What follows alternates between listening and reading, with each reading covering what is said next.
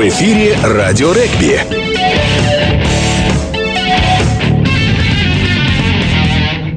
Добрый день, уважаемые любители регби. Сегодня, значит, в эфире очередной выпуск передачи «Радио регби». Сегодня у нас в гостях полузащитник Енисея СТМ из сборной России Рамиль Гайсин. Рамиль, добрый день. Спасибо, что нашел время да. принять участие в передаче. Амиль, первый вопрос, конечно, о недавнем дерби с Красным Яром. Почему не получилось победить? И вообще, на тот взгляд, закономерен ли это результат? Э, победа Яра, пусть небольшим счетом, но все-таки перевес был достигнут вашим соперником.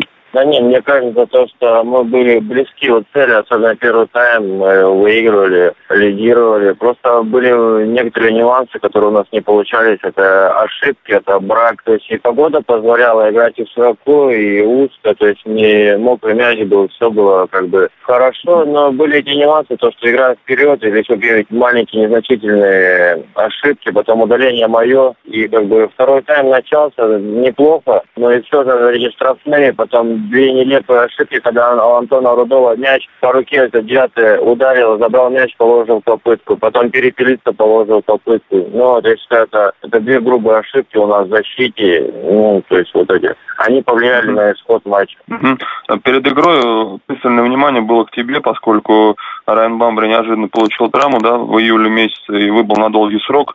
А, в связи с этим такой вопрос, было ли какое-то волнение перед этой игрой, учитывая, что сейчас вот это тяжелое бремя 10 номера, э, который играет ключевую роль в команде, одну из ключевых, э, ляжет на тебя. Вообще, какие у тебя были перед матчем? Волновался, нет? Или все было как обычно? Не, волнение было, но оно по игре, оно, скажу честно, у меня не было волнения. Волнение было по ударам в поворотам, то что это, конечно, это очень ответственно быть бьющим команды, и она ну, легла на мои плечи, можно так сказать. Как бы я думаю, я справился с этим, с игрой с Красным Яром.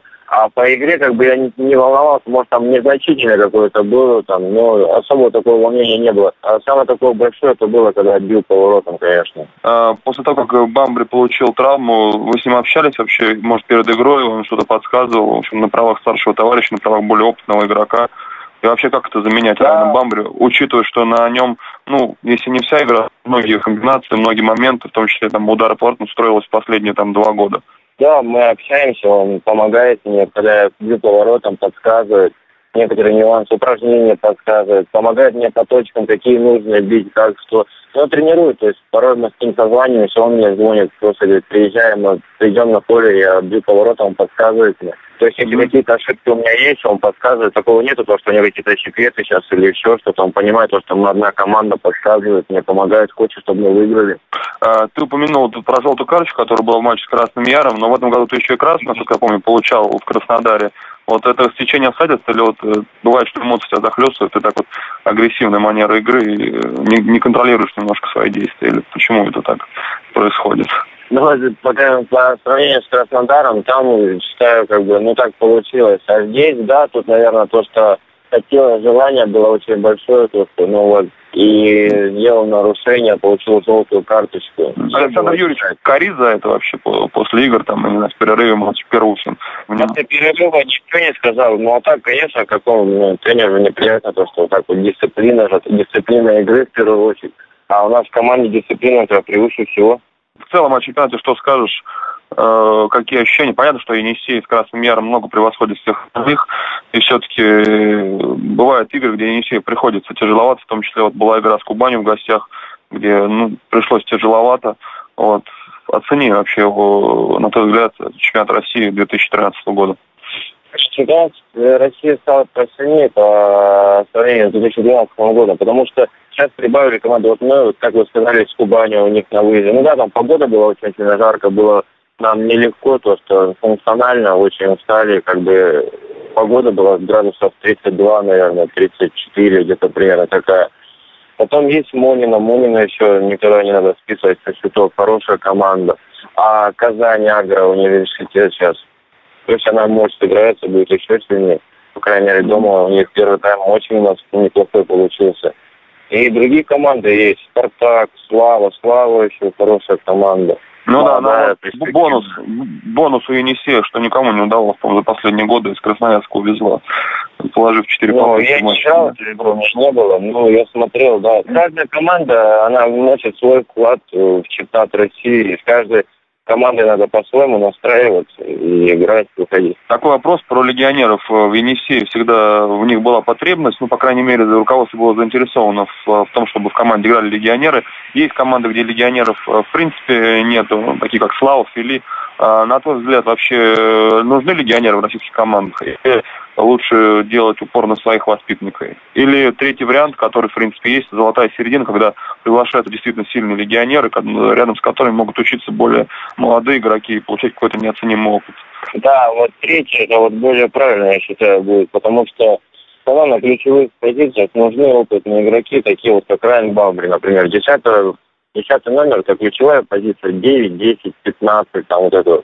То есть это должен быть опытный игрок. И после того, как, например, он уже будет заканчивать, он, ну, все равно же со временем, за эти годы, которые он проводит в клубе, он дает знания другим игрокам. Например, вот у нас Райан Бамбри, то есть я сразу беру пример с него, как, что он мне подсказывает, помогает где-то. Он сразу знает, то, что год, два, три он завяжет, а мне еще играть, играть, дай бог. И то есть нюансы какие-то, которые мне ну, пригодятся для дальнейшего, когда у нас уже не будет там какой-то э, конкуренции еще, как сказать, там. И они, может, мне пригодятся, которые он рассказывал мне вот это. Mm-hmm. А, ты выходишь не только на позицию 10 номера, но в зависимости там от кадровых проблем, если есть или нет, выходишь иногда 15 по-моему, даже играл, играла. На, на краю не помню, да, было или не было. А, где комфортнее себя чувствуешь? Есть ли какая-то вообще разница, где играть? Потому что функции, в принципе, разные. Десятый номер это человек, который бы должен и, и атаковать, и защищаться. Ну, наверное, у него больше объем работы, больше. А 15 все-таки замок замыкающий, где, который подчищает за партнерами. Есть разница, правильно так сказали. Только разница в том, что десятый номер, он просто распасовывает там, благодаря которому потом заносит крайний игроки или 15, а 15 номер он просто реализует. То есть с помощью 10 номера, которого он там сыграл ту или иную комбинацию, а просто 15 края уже реализует. То есть на... я десятом, когда играю, для меня больше это создать игру, чтобы там как-то нападающий, нападающий, потом время мы раскрылись, заиграли, например. А на 15 там это уже больше реализовывать. То есть это уже там финты, обыгрыш, перепинка ногой, вот это, подстраховать заднюю линию. Это mm-hmm. маленечко разное, как бы, все равно. Понял, понял тебя. А, тогда расскажи, как ты в регби, был ли вообще выбор, хотя красноярский регби, наверное, спорт номер один, и все-таки в каком возрасте ты пришел, потому что частенько бывает, что я сам вот, когда пришел, ну, занимался с 12 лет, достаточно поздно, но в регби, в регби это нормально. Практика, когда ты начал заниматься и почему выбрал именно регби? Ну, я занимался сколько? Я был еще в детстве, занимался лет 6, наверное, кикбоксингом. Потом я ушел в бокс и занимался боксом год. И у меня друг, мы как раз учились в девятом классе, он говорит, пойдем на регби. Ну и пригласил, я пришел, мне понравилось. И вот я с 14 лет, с девятого класса, с конца девятого класса занимаюсь регби, и мне понравилось. Ну, просто мне понравилось тем, что тут все, тут борьба, характер, скорость, выносливость. Ну, вот, я получаю от этого кайф от регби. Приходится свои навыки в кикбоксе, в боксе когда-то применять? Я имею в виду и на поле, может, и за его пределами, или стараешься э, эти приемы, что, а стараешься, что близкий конфликт существует, э, обходиться разговорами, то есть э, и не применять силу. Ну, конечно, тем более, если мы там среди команды или еще что-то, то я, ну, стараюсь, ну, зачем это лишнее. Хотя уже когда уже, ну, безысходная ситуация какая-то, конечно, там, то есть я поставить могу всегда. А, да, поговорим немножко об универсиаде. В, составе сборной России ты участвовал, наша команда выиграла. А, хотелось бы такой вопрос задать. А, действительно, уровень команд был настолько невысоким, э, что наша команда без проблем выиграла? Или действительно были некоторые команды, которые доставили хлопот, в том числе сборная Южной Африки, матч, который получился очень тяжелым. Вообще, в целом, оцени этот турнир для сборной России. И насколько вообще важна для тебя лично была победа в универсиаде? Ну, универсиада мне вообще, она изначально понравилась, как мы с того момента, с первого момента, как мы только туда приехали, сама обстановка, спортсмены, все вот это общежитие, где мы жили все спортсмены. А вот по игре то, что, ну да, там молодежь играли, ну как молодежь, мои ровесники, наверное, 20, 23, там 24 года. С Канадой первая игра у нас была, настраивались, но мы прошли ее легко, и потом также и Украину, и кто-то еще у нас был. Самые такие вот для меня впечатления оставили. Это ЮАР, хорошая команда, скоростная, молодая. То есть обычные ребята, которые играют в регби, которые... Я думаю, если они будут дальше играть, а у них там хорошее будущее. Тем более Стюарта, они очень хорошо играют в регби. А финал со сборной Франции, также молодые ребята, но уже было полегче, потому что и они по физухе не так как бы ну, сильны были, как мы, как мы подошли к этому турниру. Два по 10 mm. тайма устали, конечно, уже и в первом тайме не задышал, сам по себе вот так вот сужу. А так, как бы это, ну, я не знаю, это первое в жизни такое соревнование, на которое я был. Это, ну, не забываем. Это со временем понимаешь, что ты чемпион. Там первые дни ты вообще не осознаешь, там, что ты выиграл, проиграл. А вот со временем, уже когда время проходит, ты понимаешь, что, что ты ее выиграл. А, пришло после победы на, э, на имя женской, на, муж, на имя мужской сборной России поздравления от президента Владимира Путина. Вообще, регбисты у нас не так часто выигрывают. И когда так вот президент замечает эти, наверное, приятно все-таки эти победы, замечает все-таки. А, ну, конечно, приятно то, что и нас как бы не забыли, пригласили. Ну, хотя, ну, ничего такого особенного не было, но сама обстановка, то, что Владимир Владимирович Путин был, потом это все спортсмены, олимпийские чемпионы и чемпионы мира, и мы все вот рядом сидели. Ну, то, что он поздравил, это, ну, внимание, как сказать, уделил нам, не забыл. Ну, ты играешь и в семерку, и в пятнашку. Вот, в красном мере разделение, там команда есть по регби-7, есть команда по классическому регби. Ты играешь и там, и там. Где комфортно себя чувствуешь, и вообще есть ли разница для тебя, где играешь? Где тебе удобнее, где тебе лучше, где тебе комфортнее? Разделяешь для себя или регби в целом для тебя неразделимо на, на дисциплины. Ну да, можно сказать, что это для меня одинаковая дисциплина. Просто в регби 7 как бы больше скоростей, вот больше нравится тем, то, что больше скоростей, то, что быстро регби там сильно нужен. А регби 15, то, что она жесткость, вот это более такая динамичная, то, что рак, рак, рак, доигровка. Но мне как бы они это, как сказать, можно одно регби, да, но у них две свои, как бы, э, структуры игры. У каждой регби разная своя структура игры. То есть у регби 7 одна, а у регби 15 другая совсем. И как бы, то есть не адаптироваться не надо. Я и в регби 7 играю, как бы в регби 15. То есть, ну, разницы нет, что играть. Например, скажут в регби 7 играть, буду в регби 7 играть. Скажут в регби 15, буду в регби 15 играть. Три года назад ты в стае молодежной сборной России участвовал на мировом юниорском трофе. Из той команды очень много ребят сейчас играют в Суперлиге, играют ведущие роли. В Славе целый ряд игроков, там братья Венгеровы, Руслан Ширинов, э, в основным десятым потихоньку становится Денис Кукишев.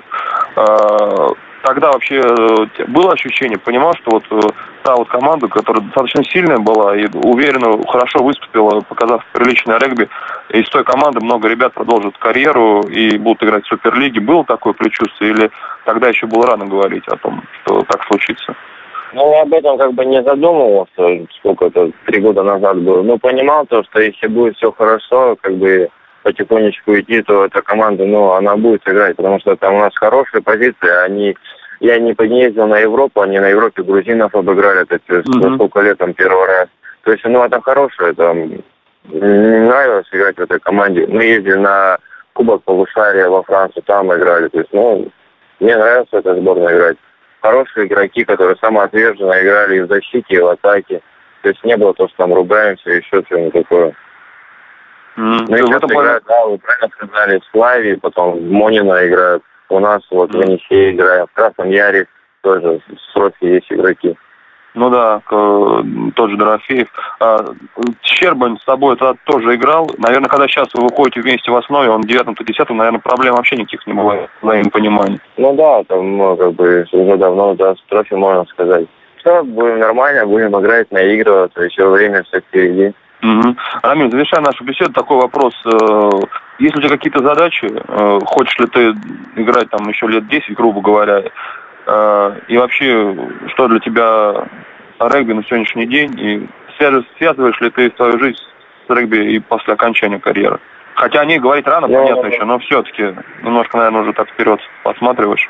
Ну, сказать планы на будущее, это хочется, конечно, выиграть чемпионат России, как бы далеко не надо идти. Ну, конечно, охота и на Кубке мира сыграть в 2015 году, и потом по семерке на Олимпиаду попасть. Много, как бы, желаний. Но надо же работать в первую очередь, еще загадывать это. А про э, после регбийной карьере не знаю, не думал об этом еще, как там, как жизнь сложится.